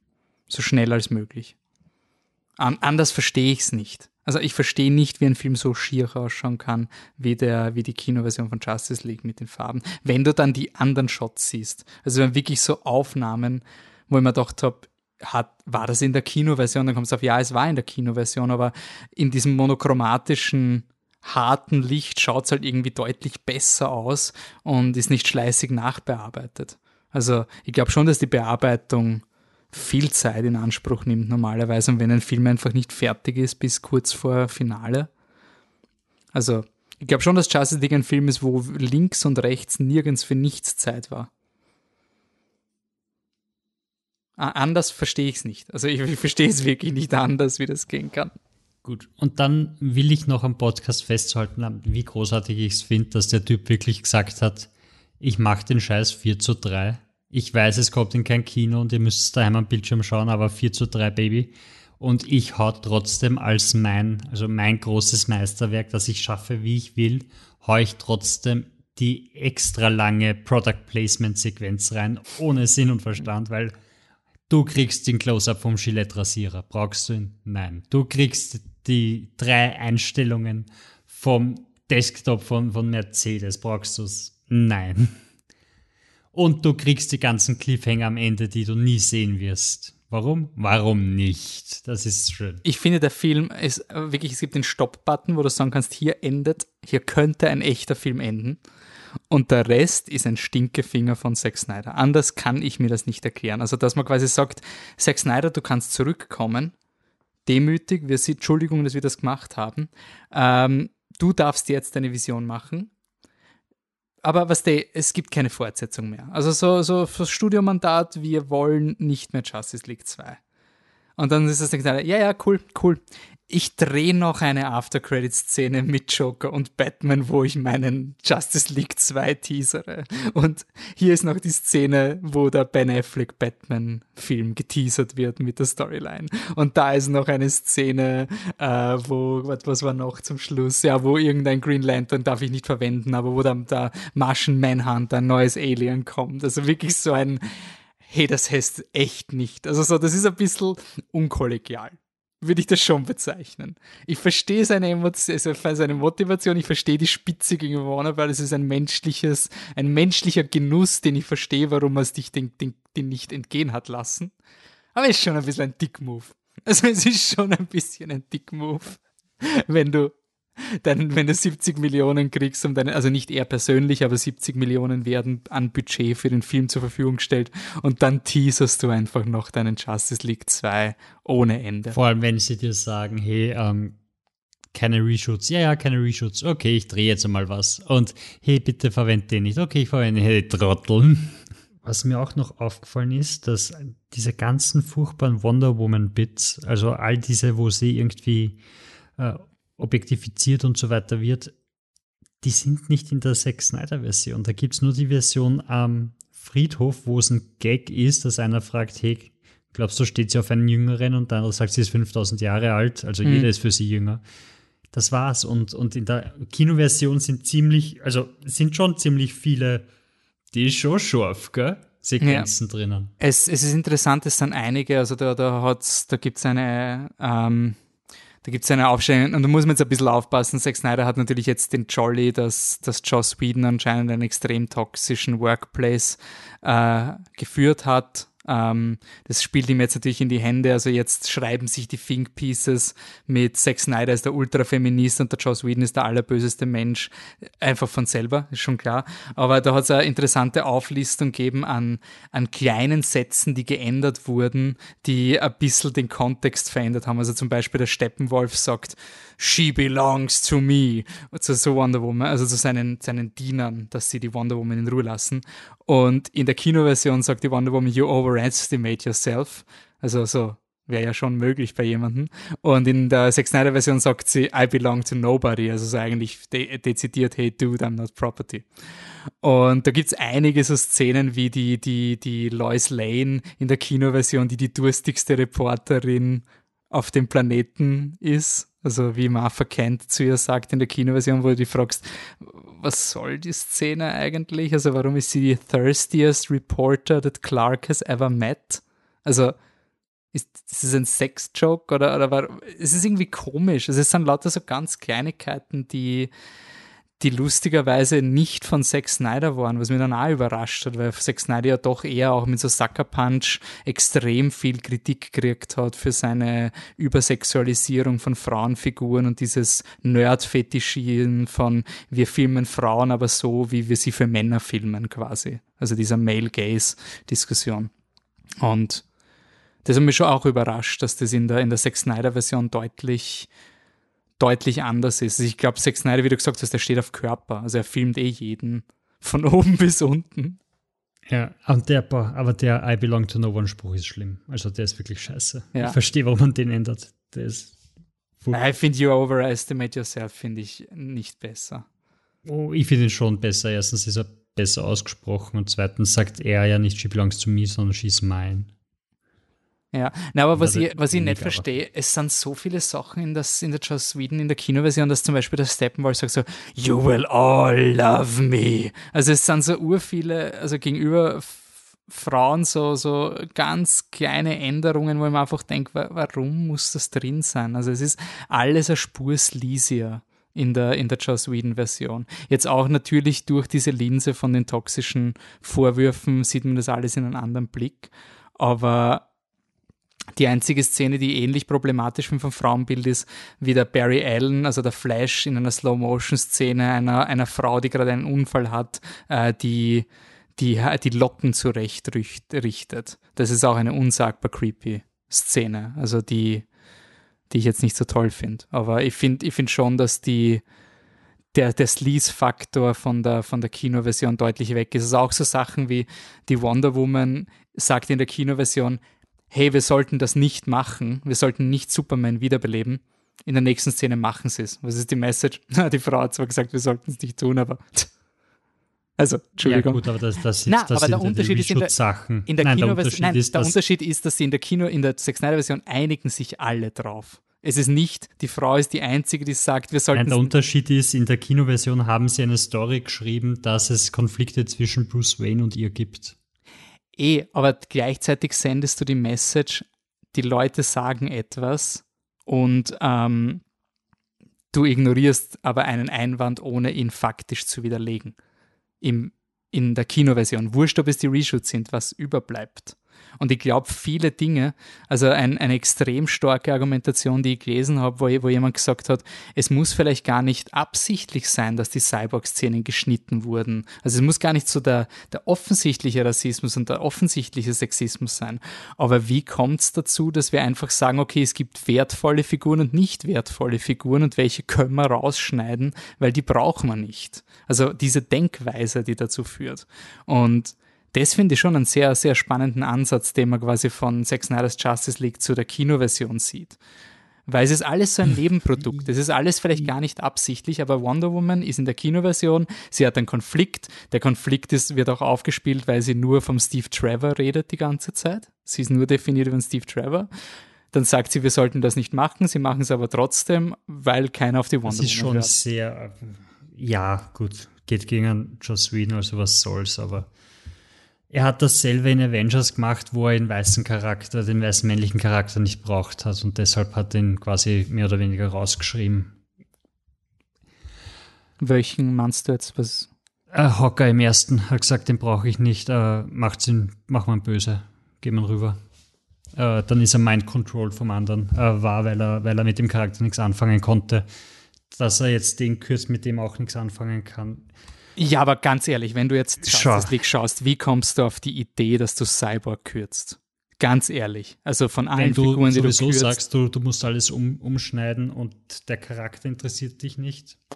Also Na, sorry, aber das ist eine miese Entscheidung. Ansatz, Also, aber ja gut, aber ja gut, hat eine miese Entscheidung getroffen. Äh, aber ich finde zum Beispiel die, die Motivation vom, vom Cyborg in, in, in der Joss Whedon-Version finde ich nicht unbedingt, also ich finde sie auch interessant, weil da ist seine Story ist ja, äh, ich wurde von der Motherbox äh, belebt, ich weiß nicht, zu wem ich gehöre. Ist quasi das, das, das gespiegelte Superman-Problem. Ja, aber er macht nichts draus. Ja, genau, das ist der Punkt. Er macht nichts draus, weil er, weil er keine Zeit mehr hat und, und Funny Gags reinschreiben muss. Äh, Ja, aber dann Voll. verstehe ich, Bin ich eh bei dir, dass ich das- nicht, das warum man das schneidet. ist. Also ich verstehe überhaupt nicht an diesem Finale von dem Film. Ich finde dieses Finale sehr gut gemacht. Also ich finde es wirklich ein sehr gutes, dramaturgisch aufgebautes Finale. Du weißt, was die Warte, Stakes wo sind, du wir? weißt die Ziele. Na, im, sind im, wir? im Zack Snyder-Film. Du weißt genau, was Zack sie machen. Snyder-Film jetzt. Genau. Okay, gut. Du weißt, ja. was sie machen, du weißt, warum es schwierig ist. Die, die, die Spannung ist nicht weg, wenn Superman kommt. Das ist extrem, Hätte ich nicht geglaubt. Also Superman kommt und der Böse ist besiegt und plötzlich geht die Welt unter. Dann denkst du, was? Hä? Wie, wie werden sie das jetzt schaffen? Also der Film schafft es am Ende, jeden Helden extrem gut einzusetzen und ich verstehe nicht, warum man da irgendwas ändert an diesem Finale. Ich verstehe überhaupt nicht, warum da irgendwas an diesem Finale geändert wurde. Kannst mir nicht, äh, sorry, das, das Kinofilmfinale ist einfach nicht. Es ist scheiße, absolut. Aber du weißt nie, was die Vorgabe vom Studio war. Und du hast auf einmal diese komische Szene mit der russischen Familie drinnen, wo ich auch nicht, also keine Ahnung, aber ich, ich würde mal sagen, dass die Familie, also eher von einem Studio kommt, das sagt, mhm. hey, wir brauchen Steaks, also wir müssen da, da, da, mach das rein. Und dann hast du auf einmal das Problem und dann musst du den wegschicken, dann musst du diese Szene da drüben machen und du hast halt eine Obergrenze von zwei Stunden. Das heißt, ja. jede Szene das wird. Cyborg, das Cyborg in den Motherboxen ist 40 Sekunden, eine Minute, eineinhalb Minuten. Das ist.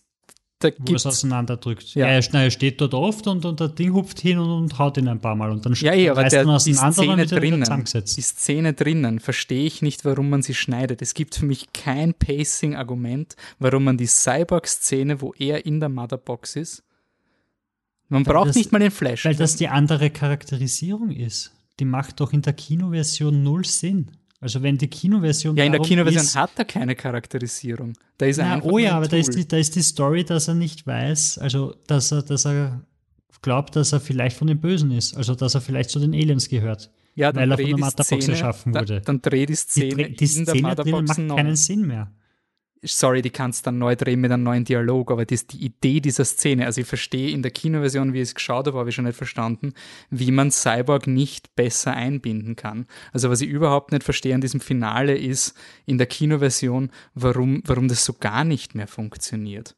Also ich finde, das ist wirklich, für mich ist die Just, das Justice League Finale wirklich so ein, da, da, da da spielt jeder auf Zeit und schaut in die Luft, bis der Film vorbei ist. Aber da ist das keine ist ein, emotionale. Das ist ein Lehrbeispiel, wie man es nicht macht. Absolut. Ja. Auch aber deswegen meine ich, also deswegen meine ich, ich kapiere nicht, warum die, warum dieses Ende überhaupt geändert wurde. Also es gibt viele Szenen in diesem Film, wo ich einfach nicht verstehe, wieso das geschnitten wurde, weil ich schon finde, das Finale in Zack Snyder's Justice League, das sind eigentlich nur 20 Minuten. Und ich finde das vom Aufbau her sehr gut und sehr überraschend und spannend. Wir sind schon so weit, dass wir sagen, die große Action-Sequenz ist nur noch 20 Minuten. Das ist sau wenig. Schon, ja, das ist schon um, so gewohnt. Na, na, vor allem in einem Vier-Stunden-Film. Jedes Finale ist so ewig lang. Ja, aber es passiert genug. Es haben alle ihre emotionalen Szenen und der Flash kann sein Papi lieb haben und kann quasi nochmal die Welt retten und so. Es ist, ich finde das wirklich ein richtig cooles Ende. Also ich, ich finde es wirklich, dass das Finale ist das, wo Justice League wirklich, wirklich scheint und einfach die Fehler, die so ziemlich jeder andere Superheldenfilm im Finale macht, nicht macht. Nämlich ganz klare Stakes, die Galaxis vernichtend sind, also die Welt geht unter. Aber ich finde, es ist immer verankert in einem schönen persönlichen Moment. Also jeder von diesen Szenen wird immer wieder reduziert auf Cyborg trifft seine Familie, Flash hat will, dass sein Papi auf ihn stolz ist, ähm, Wonder Woman ist wütend wegen ihrer Familie und so weiter. Das sind alles relatable, also nachvollziehbare Konflikte fürs Publikum. Und ich finde gerade diesen Vergleich extrem spannend mit der Kino oder mit generell, also wenn man, wenn man sagen würde, was macht für mich Justice League zu so einem coolen Film, ist es das Finale. Weil das einfach wirklich, ich finde das wirklich cool. Ich finde das wirklich gut strukturiert und, und genau das, was man in so einem Team-Up-Film machen kann.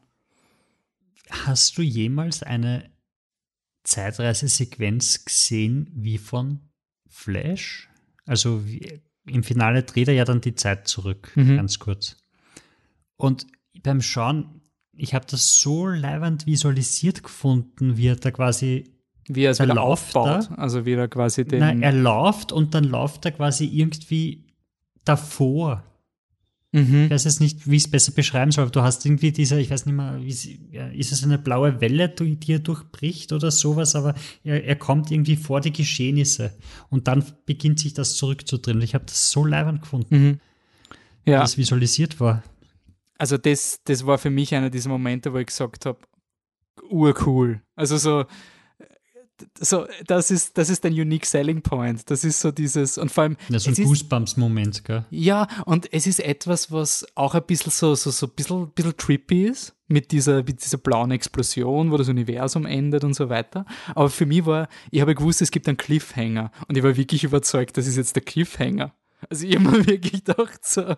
Der das hört auf? Ja, ich war wirklich so, jetzt ist die ganze Welt explodiert und das ist das Ende. Und ich war wirklich so, ich war on the edge of my seat in dem Finale. Und dann war das so ein, ein total cooler Release, wie er es schafft, weil das ist halt irgendwie so der Flash, der halt, was der da, der Kleine im Team ist. Das ist halt so voll die Underdog-Story. So, er ist eigentlich jetzt nie so der Allerwichtigste im Film. Und dann schafft er. Die erste das. Sequenz, wo er nicht stolpert, oder? Genau, und dann ist er quasi, dann geht er weiter, als jeder Held gehen kann. Also das ist dieses klassische Epos, dass du quasi Menschen beyond Time, Space and Sense so gern. Aber das, würde ich halt irgendwie in so einem Film. Also das, das macht, das hat für mich so den Film dann zum Schluss so schön abgerundet, weil einfach so nach vier Stunden dreht der Flash die Zeit zurück und für mich ist es kein Cop-Out gewesen. Das ist aber auch sehr spannend gefunden. Es ist ein totaler Cop-Out. Es ist einfach so, in der Mitte vom Film wird etabliert, der Flash kann die Zeit zurückdrehen. Sagen sie auch ein bisschen. Und dann passiert's. Ist ja eigentlich nichts Überraschendes. Aber ich finde halt irgendwie, was der Film so cool macht, ist dieses Wie. Wie macht das? Und halt auch diese, diese Kraft, die es von ihm benötigt. Das, das, das taugt mir einfach. Also es ist wirklich ein Film, der sich eher mit diesem im Moment damit beschäftigt. Wie fühlt es sich für den Flash an, wenn er die Zeit zurückdreht oder sowas? Und das, das zelebriere ich irgendwie voll.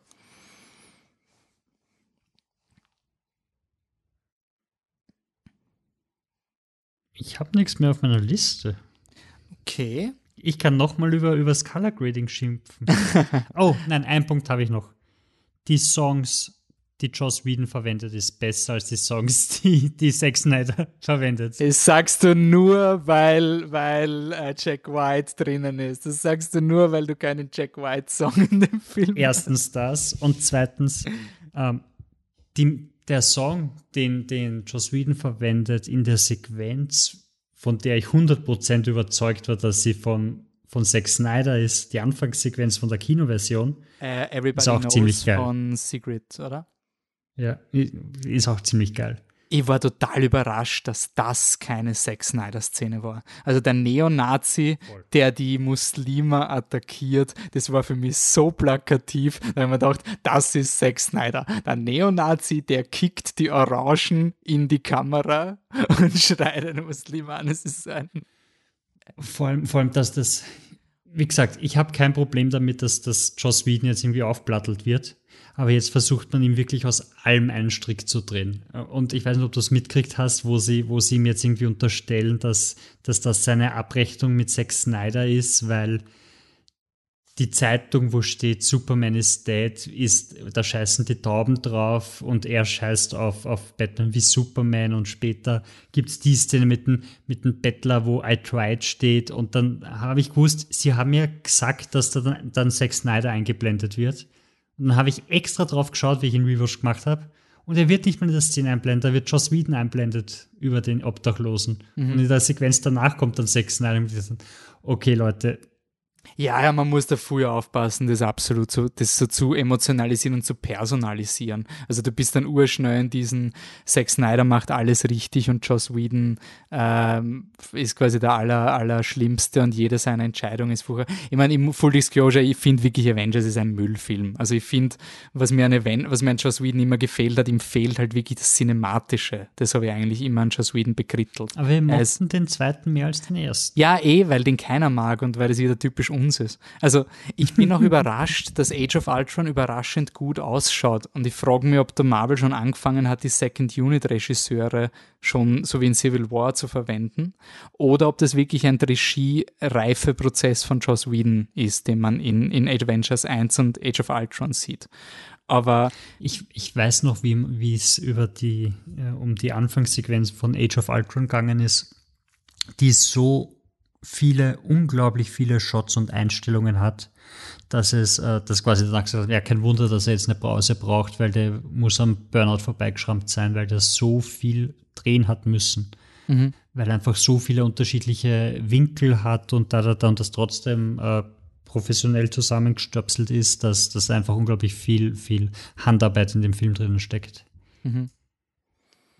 Ja, aber was ich schon an, an, an Snyder, ich finde, Whedon und Snyder sind wirklich die diametral gegenübergestelltesten Regisseure, wenn sie so nehmen. Vielleicht, weil Whedon ist halt wirklich das geschriebene Wort. Also für mich ist Whedon, also für mich ist Whedon ein, ein Satz, der für mich Whedon ist so dieses um, ähm, They don't want to see the monster. Und dann sage ich, you're not a monster. It's funny that you were thinking I was referring to me. Also diese, diese Inversionen, also diese, dieses Invertieren von Erwartungen ja. so, das ist total Whedon, also dieses verspielte Umdrehen, I don't believe it, what are you, a believer? Und so diese, diese because he doesn't believe and she's a believer, Ur-Ding. Ur das ist halt sein Metier, auf dem er quasi sich total ausbreitet. Und Zack Snyder ist halt wirklich der, der visuelle Regisseur, der sagt. Ah, so äh, meinst du, ich so dieses visuellen Le Nein, nein, nein, nein. Er redet wirklich von den Stärken und Schwächen. Also deswegen finde ich es also interessant von, äh, abgesehen von die Executive-Entscheidung war natürlich, wir holen uns den Avengers-Regisseur, der macht uns Avengers aus Justice League. Aber nur so von der Kompetenz und von der Bildsprache und von wie die Stile zusammenpassen, musst du echt noch lang suchen, um noch weit auseinanderstehende Regisseure zu finden. Dann ist es ja lustig, dass die Sachen, die er geschrieben hat, nicht gut sind. Ja. Also das. Also das ist ja dann, dann, dann Vielleicht hätte er noch Zeit. Snyder, ich glaube, niemand sagt, die, die, die Qualität von Zack Snyder sind seine tollen Dialoge, weil die sind einfach eine Katastrophe. Die sind in dem Film auch nicht besser. Ja. Kann man auch nicht sagen. Ja, da hat er wieder gute Dialoge geschrieben. Und Na, für Zack Snyder ist der Dialog, finde ich, einfach nur da, um die Story zu begleiten. Ich finde, Zack Snyder ist der Typ, der das Comic liest, ohne die Sprechblasen zu lesen. So, hin und wieder ein rotes Bla und so ein Wow. Nein, nein, nein, nein. Er nimmt die Sprechblasen und setzt sie eins zu eins um. Und dann hast du die Sequenz, wo Bruce Wayne vor Arthur Curry steht und er schaut ihn an und sagt, Arthur Curry, Defender of the Sea, the Aquaman. und ich so, Alter, das steht oben drinnen als Erklärung, aber das sagt doch keiner. Was soll der Scheiße? Ja, stimmt. Also, vielleicht, also beim Dialog würde ich schon sagen, das ist vielleicht, ich kann nicht alles auf die Zeit schieben, aber ich meine, die Szene so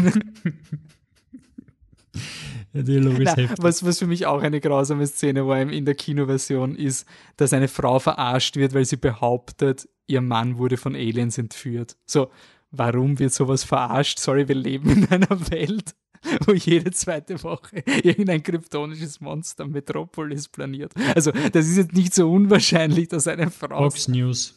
Ja, okay.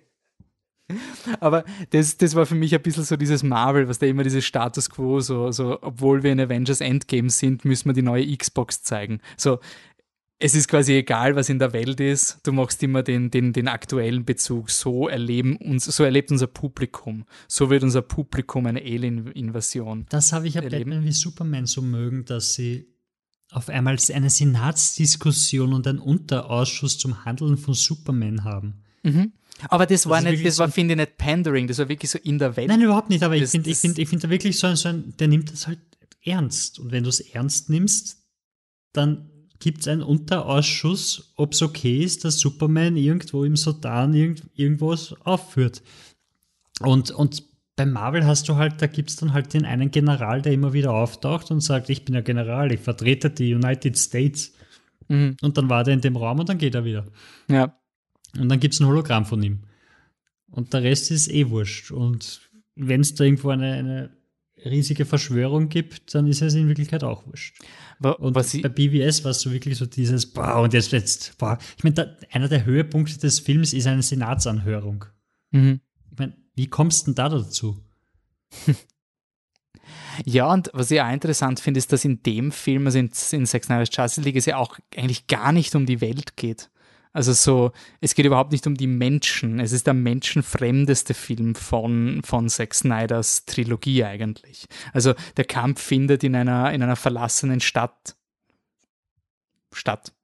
Sorry, doppelt, doppeltes Wort, da war anders geschrieben. Ähm, also, ähm, also du, du hast irgendwie so diese Helden. Es ist ein bisschen fast schon diese, was der, diese, diese harten Männer, die ihre harten Männersachen machen, auch wenn die Welt es nicht mitkriegt. So, die Justice League, die kämpft dagegen Steppenwolf neben Moskau im Atomkraftwerk. Die Menschen wissen gar nicht. dass die Erde gerettet wurde. So ein bisschen so in diese Richtung geht, finde ich Justice League. Ich glaube, wenn du so. da spazieren geht und diese komischen, warte, waren in der Zack Snyder Version auch diese komischen Blumen? Oder waren nein, die nur in nein, der? Nein, die waren in der Joss Whedon Version. Okay. Gut, okay. Aber da lebt ja keiner mehr wegen Verstrahlung. Ja. Obwohl, ich, ich, muss auch sagen, äh, die Grundprobleme, die der Film oft hat, die sind auch Zack Snyder made. Also das ist ja jetzt nicht so, als wäre das der großartigste Film aller Zeiten, sondern der hat schon auch seine, seine Grundprobleme. Also zum Beispiel der, der verlassene Reaktor, wo irgendwelche Sachen wachsen. Ich meine, es schaut weder visuell noch sonst irgendwie toll aus, ist schon sehr bla. Mhm. Also spannend war das nicht. Na, also es ist okay, es ist funktionell. Also es ist wirklich so dieses, also ich finde, ich habe mir wirklich die ganze Zeit gefragt, ob dieser Reaktor so ein bisschen ein Kompromiss von Zack Snyder ist, weil er gesagt hat, okay, ich werde nicht, ich werde nicht in einem, wenn ihr nicht wollt, dass meine Helden Städte planieren, ich werde sicher nicht äh, quasi zeigen, wie eine Stadt evakuiert wird. Also so quasi, wenn meine Helden kämpfen, dann stürzen ich Häuser ein. Ich habe noch vier Stunden Zeit. Ja, nein, nein, wenn meine Helden kämpfen, dann stürzen Häuser ein. Das ist so. Das wird quasi, wird er nicht abschaffen.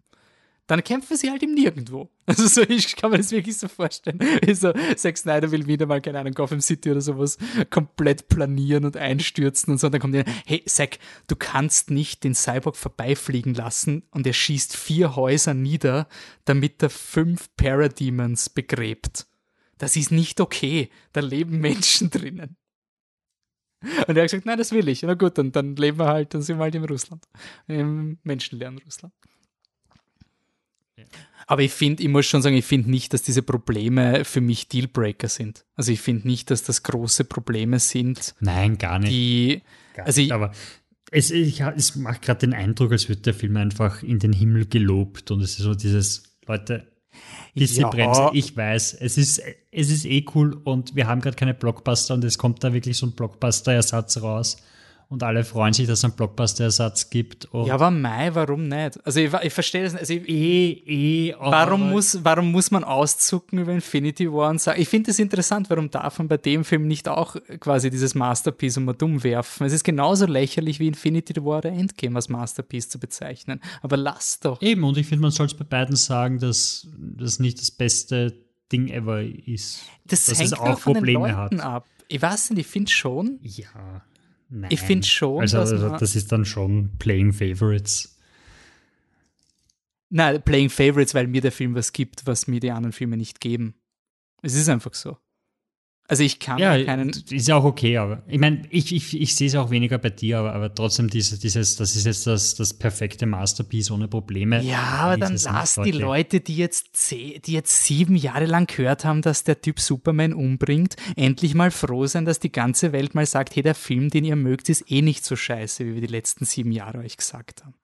Also ganz ehrlich, was, was aber Man of Steel gebitcht worden ist über jeden Scheiß. Ist doch okay, wenn die sich freuen. Also ich glaube schon, dass die Snyder Cut-Leute den als absolutes Masterpiece sehen und die haben das jetzt genau gekriegt. Und genauso wie man sagt, okay, dann kriegen die Marvel-Fans das, was sie wollen, ist doch legitim, wenn eine andere Zielgruppe genau das kriegt, was sie will. Was kommt denn als nächstes? Restore the Air Cut hat sich ja nicht durchgesetzt. Das, das ist ja schon abgeschossen worden von der, von der Warner Brothers Präsident. Ja gut, aber das haben sie beim Snyder Cut auch gesagt. Also Aircut hat sich nicht durchgesetzt. Ja, der Aircut wäre quasi diese angeblich komplett andere Version von Suicide Squad, wo der Joker, glaube ich, der Bösewicht war. Ich glaube, das war irgendwie so diese Originalidee, bevor er umgeschnitten worden ist. Wir werden es nie erfahren. Ja. Was habe ich noch gelesen, was sie jetzt machen wollen? Ah, ah ja, was sie wollen Lord and Miller äh, Version von Solo, Solo glaube mhm. ich. Wird nie passieren.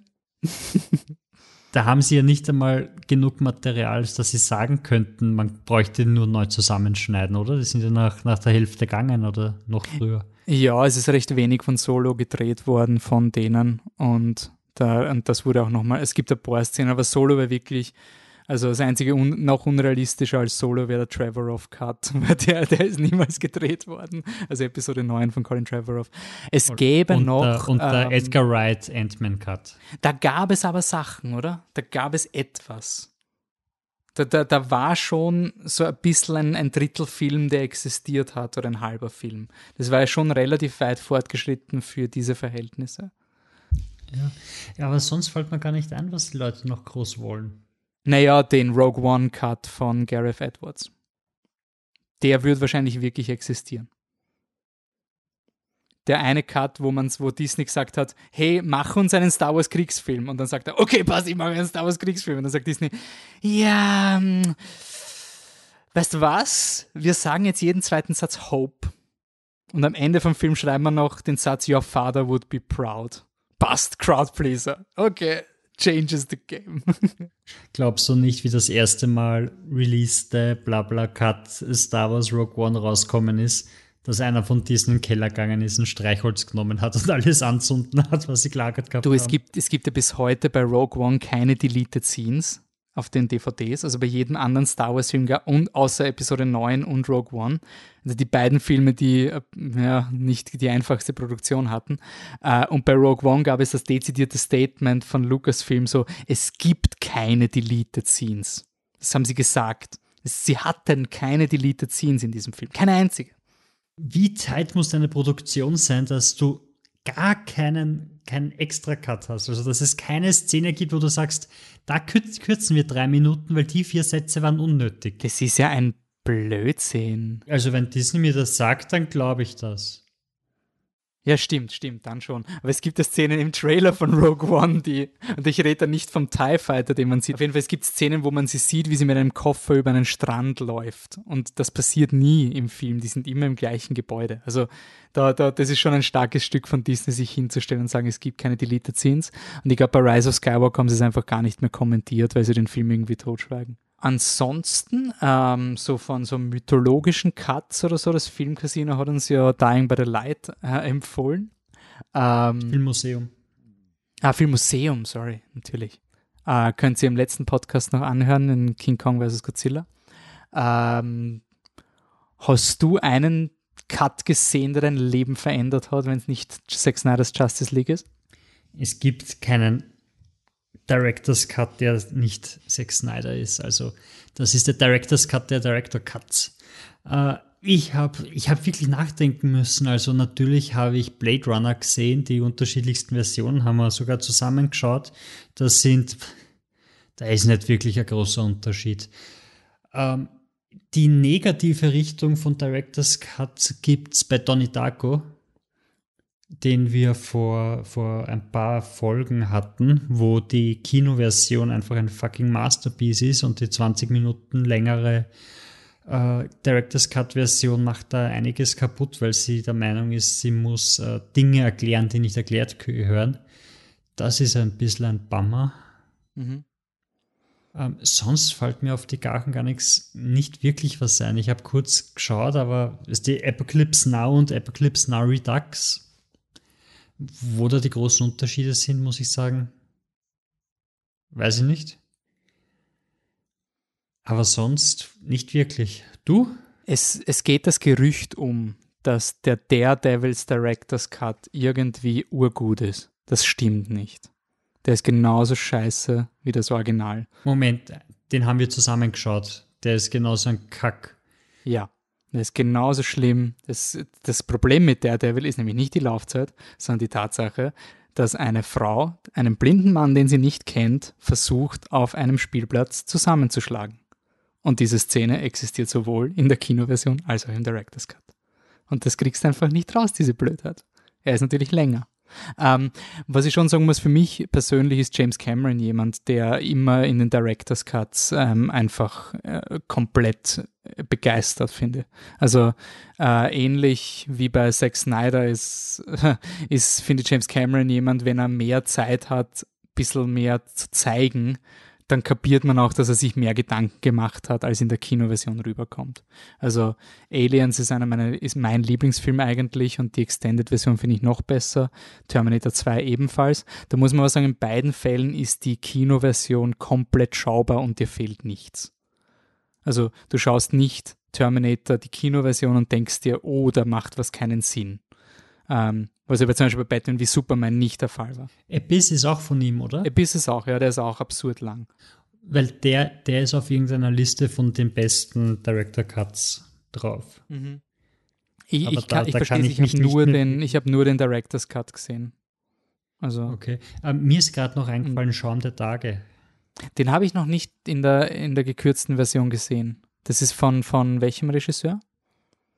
Ach Gott, frag mich nicht, der Typ, der, der, der, Michel Gondry. ich weiß nicht, ich- genau, irgend so ein verdammter Franzose.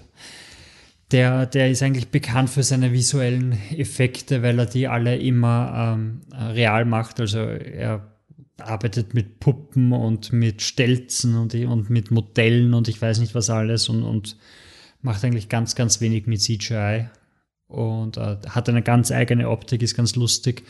Und äh, Schaum der Tage ist eins meiner Lieblingsbücher. Äh, und äh, es gibt eine, eine 2-Stunden-Version und eine 90-Minuten-Version von dem Film. Und in der 2-Stunden-Version kann er sich halt austoben. Und da, da spielt er, und es ist ein surreales Buch, das er jetzt natürlich sehr surreal verfilmen kann, und da verliebt er sich in den Details, und da, da ist dann ein bisschen mehr, mehr Fleisch am Knochen, was bei einer Liebesgeschichte nicht schlecht ist, wenn du auch zeigst, warum sich diese Menschen lieben. Das geht in der Kinoversion unter. Es ist auch einer dieser Filme, wo wir eigentlich immer schon einen Podcast machen wollten. Ja, ich habe ihn jetzt vor kurzem nämlich nochmal gesehen, weil auf, äh, auf Sky hatten sie lustigerweise die 2-Stunden-Version und nicht die 90-Minuten-Version, die man sonst überall findet. Und da habe ich mal angeschaut und er ist besser, er ist immer noch nicht so, also er kann immer noch nicht mit dem Buch mithalten. Das ist halt sein Problem, aber ich schätze, das ist immer ein Problem bei Buchverfilmungen. Okay. Na gut, wenn die Leute jetzt sagen, wir müssen einen Schaum der Tage Podcast machen, wo können sie uns das sagen? Ach, du meinst, wenn uns die Leute einfach beschimpfen wollen, weil wir negativ über Avengers geredet haben und Terence Malick? Ja, ich glaube, die Leute, ich glaube, es ist schon relativ wurscht. Also wir haben gestartet mit Terence Malick, Vergleiche von Zack Snyder, dann haben wir mal die Hipster verloren, dann haben wir gesagt, der Snyder Cut ist nicht so toll und Avengers ist auch überhaupt scheiße und dann haben wir sowieso nicht mehr gewusst, wo unsere Identität ist. Also ich glaube, wir haben eh alle verloren. Ich glaube nicht, dass es irgendjemanden gibt, den wir nicht verloren haben gerade. Aber trotzdem, für den Fall. Auch, das ist auch eine Kunst, oder? Voll. Also wir sind auf De- Twitter, definitiv. Facebook und Instagram zu finden. Wir sind Flip the Truck. Auf Twitter haben wir Unterstriche und überall sonst haben wir keine. Und wir werden diesen Heini finden, der den Flip the Truck äh, Twitter-Account ohne Unterstriche hat und werden ihn, ich weiß nicht, wir werden einfach so Cyborg-mäßig uns irgendwo rein hacken und uns den aneignen. Ja, wir könnten so eine Twitter-Kampagne starten mit äh, Restore, the, Restore the Flip the Truck oder so. Wir müssen einfach unsere Fans anfeuern und sagen, hey, ich habe den originalen Twitter-Handle von Flip the Truck gesehen und der war glorious. Und dann Ja, twitterst du, hey, der Wolfi hat mir gerade den originalen Twitter-Handle gezeigt. Bist du narrisch. Wahnsinn. Ja, aber ich glaube, wir sind da eher auf Release der Ayer Cut als auf Release der Snyder Cut damit. Ja, das stimmt. Das, das, dem geben wir uns nicht bereit. Okay, passt. Das heißt, das nächste Mal holen wir vielleicht wieder ein paar Leute ab. Ähm, sollten Sie wirklich über Justice League noch mit uns mitreden? Äh? Oder wir machen einen Podcast, es kommt der Podcast über Godzilla vs. Kong. Schau, ich glaube, der kommt besser an als Zack Snyder's Justice League, so wie es ausschaut. Und ich werde der Typ sein, ich wette mit dir, ich sag das jetzt schon, ich werde der Typ sein, der Godzilla vs. Kong scheiße findet, weil er zu blöd ist. Mark my words. Das ich werde der einzige sein, Mensch sein, der ein Problem hat damit, dass er nicht blöd, dass er zu Ja. blöd ist. Ich möchte nur sagen, Sky hat sich den Snyder Cut geholt und hat ihn exklusiv in Österreich angeboten. Und bis jetzt habe ich noch nicht gehört, dass sie sich King vs. Kong, äh, äh, Godzilla vs. Kong geholt haben. Also die Leute wollen mehr Snyder Cut als King äh, Kong. Und er ist immer noch Wobei, Nummer 1 glauben- bei den Top 10 auf Sky. Mhm. Ich, glaube aber auch, also erstmal bei den Gamble, das wird mir ja über lange Zeit schauen müssen, ob sie das aussieht oder finanziell. Ich bin aber urneigrig, weil gerade jetzt kommt es mir vor, als wäre der Streaming Bazaar einfach eröffnet. Also, hey, Knives Out, halbe Milliarde. Geht schon. da macht wohl mehr, wer mehr Geld mit Knives Out als mit Star Wars. Tja. We live in a society, habe ich gelernt. Mm, ja, das ist auch ein We live in a society. Also der Snyder Cut hat mir viele Welten eröffnet, von denen ich nicht wusste und mit denen ich nichts zu tun haben will. Und We live in a society ist definitiv ein Eck des Internets, in das ich nicht gehen will. Vor allem dann kommt er nicht einmal im Film vor. Also gibt es eigentlich eine noch eine Deleted Scene vom Snyder Cut. Ja, eigentlich schon. Restore the Society. Wenn ihr das nicht mehr wisst, dann, wenn ihr nicht mehr wisst, worüber wir reden, man soll nach einer Stunde, eineinhalb Stunden Snyder Cut, sollte euch das nicht mehr überraschen. Googles nicht, we live in a society. Ihr werdet es nicht verstehen. Ich habe vier Artikel lesen müssen, bis ich angefangen habe. Dann habe ich den Patrick den verständlichsten Artikel geschickt, damit er sich diese Arbeit erspart. Und er hat ihn auch nicht verstanden. Also, der Gag ist, ist komisch. Leute sagen, we live in a society zu irgendwas. Ohne, ohne, ohne, ohne zu sagen, Kontext. welche Society, oder? Es ist quasi einfach nur. Es ist komplett egal. Es ist einfach nur. Normalerweise, so we live in a society who hates women oder sowas. Und stattdessen sagst du, we live in a society, weil du schon so meta bist. Ganz ehrlich, du siehst, wenn mit so einem Rucksack, wo eine Katze drin ist, postest ein Bild und sagst, we live in a society. That's, that's the gag. Nur passt. Okay, nächstes Mal. Gag, keine Überleitung zu Sound of Metal, leider. Äh, am nächsten Podcast gibt es Sound of Metal und andere Oscar-Filme. Filme, die vielleicht eher für den Oscar nominiert und, und ausgezeichnet werden als der Snyder Cut. Ähm, bis dahin sage ich danke fürs Zuhören und bis zum nächsten Mal. Ciao. Oh, wie geil wäre das. Tüdelü.